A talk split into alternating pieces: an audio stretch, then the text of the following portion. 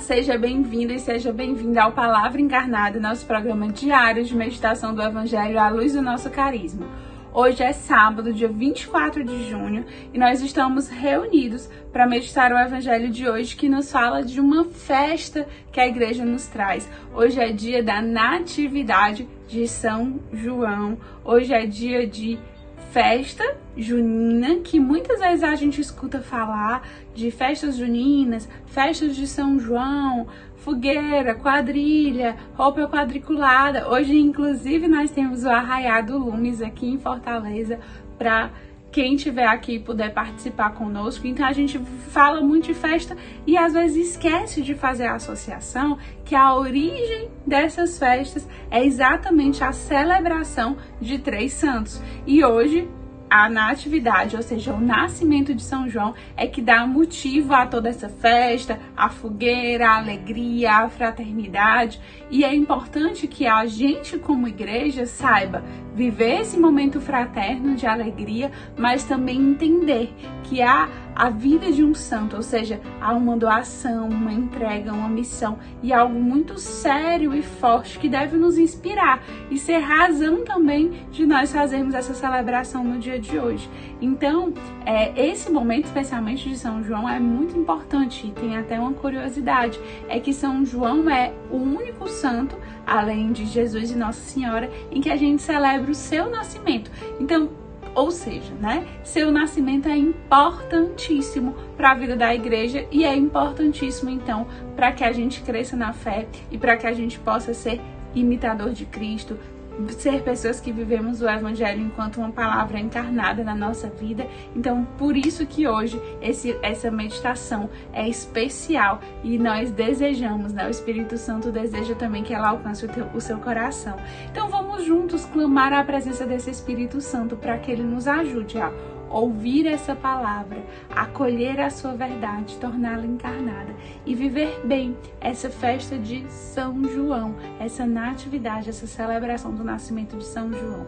Estamos reunidos em nome do Pai, do Filho e do Espírito Santo. Amém. Vamos então à leitura do Evangelho. Completou-se o tempo da gravidez de Isabel e ela deu à luz um filho.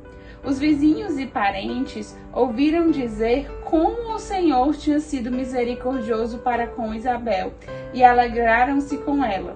No oitavo dia foram circuncidar o menino e queriam dar-lhe o nome de seu pai, Zacarias. A mãe, porém, disse: Não, ele vai chamar-se João. Os outros disseram: Não existe nenhum parente teu com esse nome. Então fizeram sinais ao pai, perguntando como ele queria que o menino se chamasse. Zacarias pediu uma tabuinha e escreveu: João é o seu nome. E todos ficaram admirados. No mesmo instante, a boca de Zacarias se abriu, sua língua se soltou e ele começou a louvar a Deus. Todos os vizinhos ficaram com medo e a notícia espalhou-se por toda a região montanhosa da Judéia. E todos os que ouviam a notícia ficavam pensando: o que virá a ser este menino? De fato, a mão do Senhor estava com ele, e o menino crescia e se fortalecia em espírito.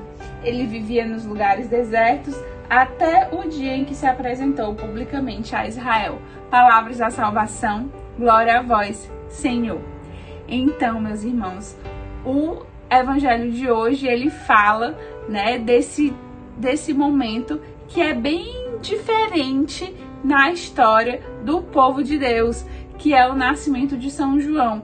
O nascimento de São João e como as coisas se desenrolaram chamou a atenção de todo mundo. Sabe quando acontece alguma coisa eita, isso aí já foi algo especial, vai vir algo muito especial de Deus aí, né? Porque Isabel era considerado infértil, ela tinha idade avançada, então ela não engravidaria, as pessoas não esperavam mais que ela engravidasse e de repente ela aparece grávida e dá à luz um filho.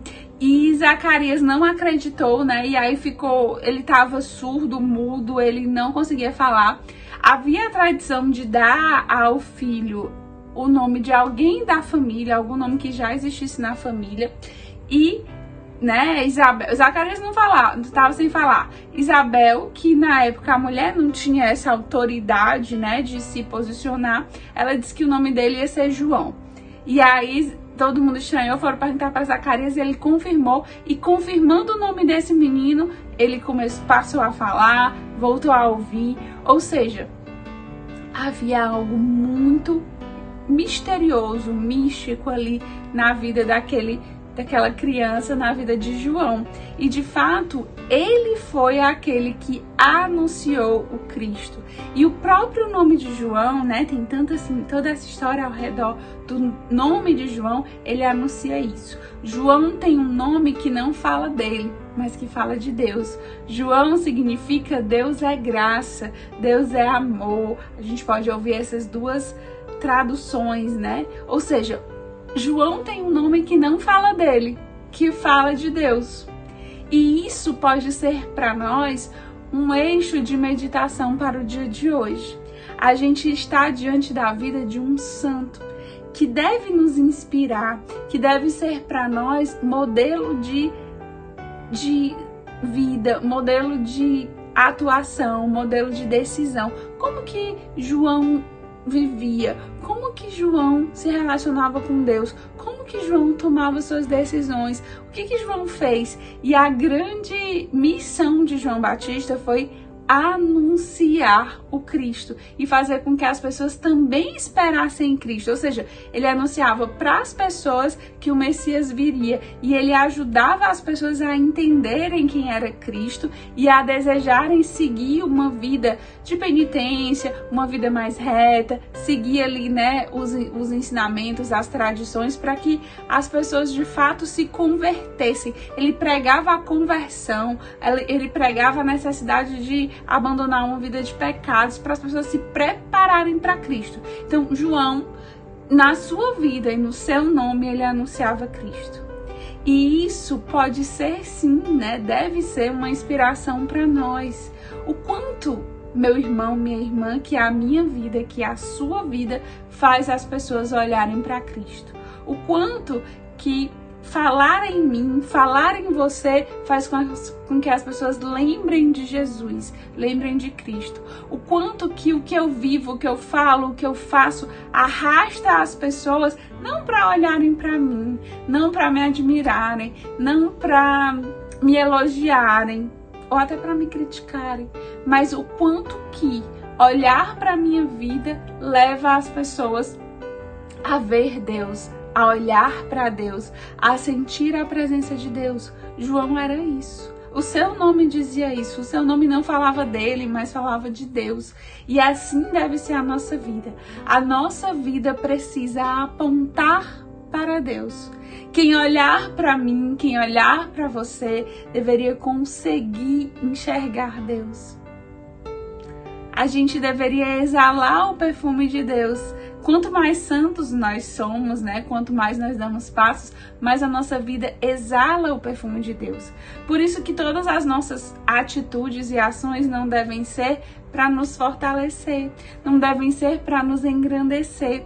E a gente corre o risco, meu irmão, minha irmã, de às vezes falar que nós não queremos nos engrandecer, mas no fundo, no fundo, a gente desejar ser visto, ser lembrado, ser aplaudido. A gente corre o risco de ser humilde na aparência, mas no fundo querer que precisem de nós. A gente se achar muitas vezes melhor do que o outro quando indicam alguém por um serviço, por exemplo, e indicam o outro e não você. E você, poxa, eu faria melhor do que aquela pessoa. Ou quando você se sente muito chateado ou muito afetado porque não é lembrado em alguma situação e você gostaria de ser lembrado, ou quando o que você fez não é citado não é aquela boa obra, aquela melhoria não é associada ao seu nome. Meu irmão, minha irmã, é preciso que a gente anuncie Deus.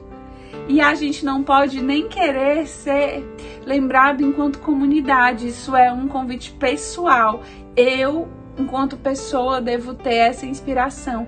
E até nós, obra lumen, não devemos também confundir essa vaidade, esse orgulho, esse ser indicado, esse ser lembrado com a lembrança, por exemplo, da obra Lumen, com a lembrança da comunidade, com a lembrança do seu grupo, do seu grupo de oração. O seu grupo de oração não pode ser mais importante do que Deus.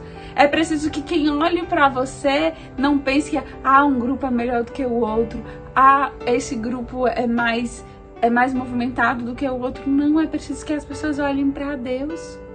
Quem vem para a sua vida precisa ver Deus. Quem olha para o grupo, para qualquer grupo, precisa ver Deus e não o grupo. Quem olha para a obra Lumen precisa ver Deus antes mesmo de enxergar que ali tem uma comunidade. E a gente precisa anunciar humildemente, como João Batista, para que um dia nós possamos encontrá-lo lá no céu e fazer essa grande celebração das festas dos santos também nos céus.